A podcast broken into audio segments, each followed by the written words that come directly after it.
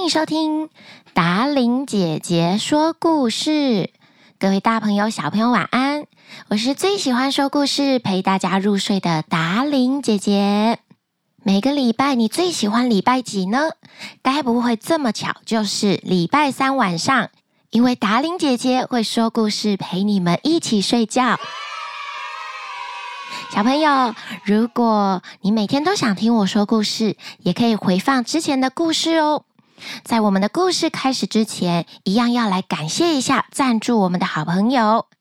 首先是斗宅兄妹，达伶姐姐你好，我们是斗宅兄妹，我们好喜欢听你讲故事的声音，尤其是哥哥，只要播出达伶姐姐说故事的声音，好像催眠一样。会很快就睡着哦。通常他们兄妹一人选一则故事，共两个，一个故事左右，哥哥就会秒晕。所以让达玲姐姐继续说好听的故事给我们听吧。斗内一百九十九块，布灵布灵。我每次在念这些斗内的时候，最喜欢念你们的留言，好可爱哦，让我感受到你们全家的幸福感，还有小朋友喜欢达伶姐姐的声音的那种感觉，满足感。谢谢大家。一月十六号下午，斗内的一千块，布灵布灵，没有留名字，也没有留留言，但是我感受到你满满的诚意了，谢谢你。马上要进入今天的故事啦！今天的故事一样是来自于格林童话的故事，叫做《会唱歌的白骨》，由达玲姐姐改编。在故事开始之前，达玲姐姐要提醒一下爸爸妈妈，可以先了解一下故事内容。如果觉得太可怕了，就先不要让年纪比较小的小朋友听哦。好了，准备开始说故事啦。很久很久以前，在一个很遥远的地方，有一个国家过着幸福又快乐的生活。可是有一天，村子里出现了一头野猪。这头野猪到处践踏耕地，把所有农民的心血都毁掉了，而且它还会咬杀其他的畜生动物们，还利用尖利的獠牙咬人呢。所有的村民都为此痛苦不堪，也没有办法采收作物赚钱缴税。因此，这个事情传到了国王的耳朵里。国王宣布：不管是谁，只要杀了这头野猪，让百姓们恢复平稳的生活，就可以获得任何他想要的东西。可是，野猪实在是太大只、太大只了，而且它非常的有力气，不管是谁都不敢接近那一座野猪藏身的森林里。就这样，百姓们过着非常非常艰苦的生活，整个国家也即将要灭亡了。就在此时，国王再次宣布：只要谁能够杀死那头野猪，就能够娶我的独生女为妻。成为国家最感恩的救命恩人，下一任的国王就是你。国王已经派了很多的士兵去砍杀野猪，可是士兵们都失败了。国王只好发出全国公告，向百姓们求助。他相信高手可能就在民间。在距离城堡很遥远的乡下，住着两兄弟，他们是一对穷人家的孩子。老大狡猾精明，但却缺乏勇气；弟弟单纯，而且心地很善良。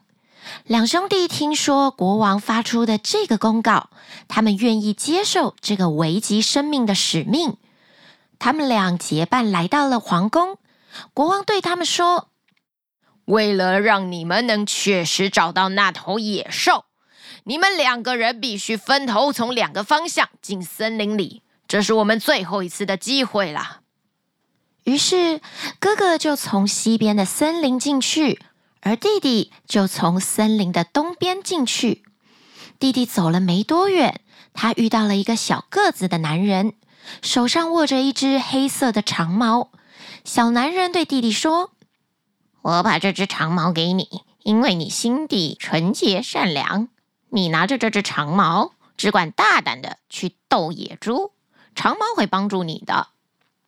弟弟谢过那个个子小的男人之后，扛起长矛，毫不畏惧的继续往前进。不久，弟弟真的看到那头野猪，他就用小个子男子送他的长矛对准野猪的心脏。野猪气疯了，它冲得又猛又快，于是长矛就把野猪的心脏划成了两半。野猪真的被弟弟杀死了。弟弟扛起巨兽往回走，在森林的另一端，入口处有一座房子，人们在那里唱歌、跳舞、喝酒、吃美食。当弟弟来到这里时，哥哥已经坐在里面了。哥哥心想：反正野猪就是在森林里，又不会逃走。呵呵，我先喝喝酒，壮壮胆吧。不过，当哥哥看到弟弟带着野猪的尸体从森林的另一端回来时，邪恶的心里充满了嫉妒。哥哥对弟弟喊道：“进来吧，亲爱的弟弟，你将是整个国家的救命恩人。让我们一起喝杯酒，歇歇，庆祝一下吧。”对哥哥毫无戒心的弟弟走了进去，把好心的小男人给他长矛，自己又是如何运用长矛制服野猪的经过，全部告诉了哥哥。哥哥留弟弟一起喝酒庆祝，直到天色将晚，两个人才一起离开了小屋，在黑夜当中赶路。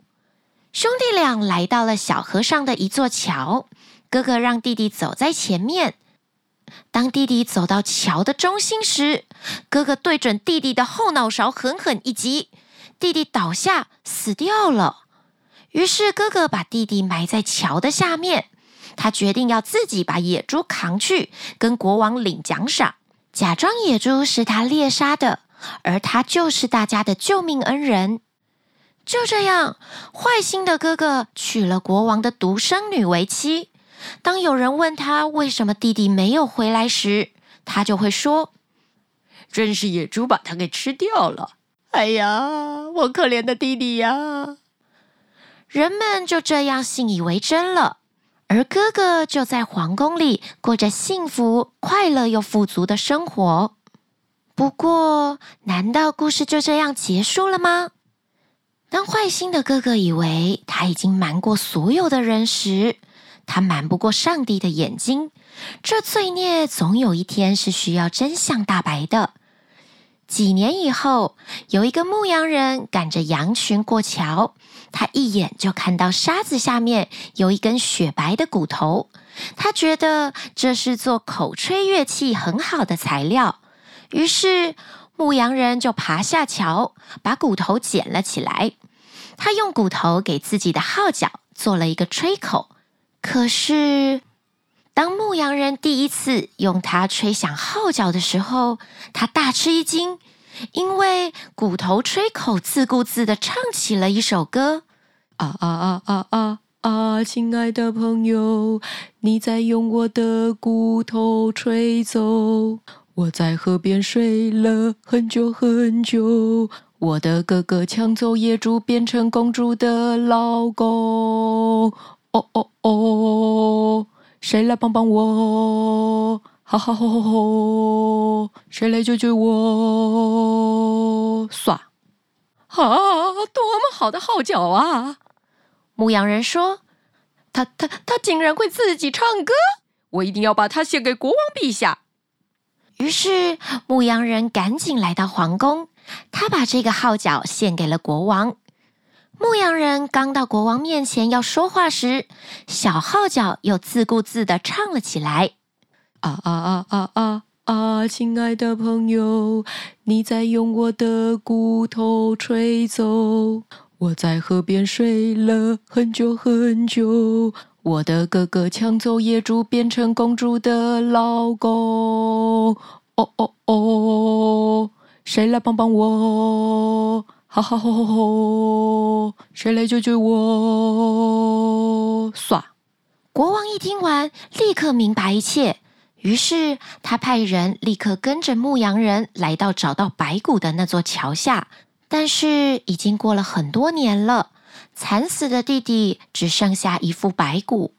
国王命令给弟弟造一个很大、很华丽的坟墓，让他的灵魂可以在此得到安宁。另一方面，虽然二毒的哥哥已经成为公主的丈夫，但是国王绝不容许把自己的国家交给一个如此恶毒却没有勇气的家伙。于是国王大义灭亲，将恶毒的哥哥判处死刑。就这样，弟弟的冤情获救了，而哥哥也获得了应有的惩罚。今天的故事，会唱歌的白骨说完了。其实这个故事也有另外一个版本的结局，是说国王包庇了自己的女婿，从此以后，恶毒的哥哥就过着幸福快乐的日子。但达伶姐姐比较喜欢我选的这个版本的结局，希望小朋友可以知道，善有善报，恶有恶报。想要成功，就要追寻正当的方法。比方说，如果你想要考试一百分，就要努力念书，而不是作弊。走这些旁门左道呢，小聪明始终是会害了自己的哦。在这个版本，达伶姐姐也很喜欢国王的做法，因为就算是自己的亲人，当他做错事时，你更应该要好好的告诉他，让他赶快改进。爱他就是要点醒他，而不是包庇他。以免造成更大更大的错误。希望今天的故事，会唱歌的白骨听完之后，小朋友也可以学习到更多更多的人生智慧。好啦，晚安喽！记得要帮我们节目压下五颗星好评，分享给你们的朋友们哦。也欢迎想要赞助我们的朋友们，下方说明栏都有连结。达令姐姐要跟大家说晚安喽，祝你有美好的梦。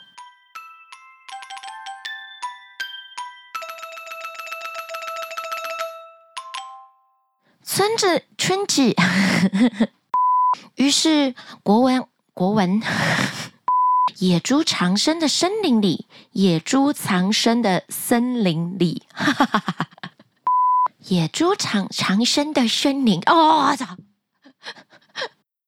老大狡猾精明，可是却缺乏 缺乏勇气。当牧羊人第一次第一次。我的哥哥杀死我，夺走了野猪。他娶的妻子是国王的女儿。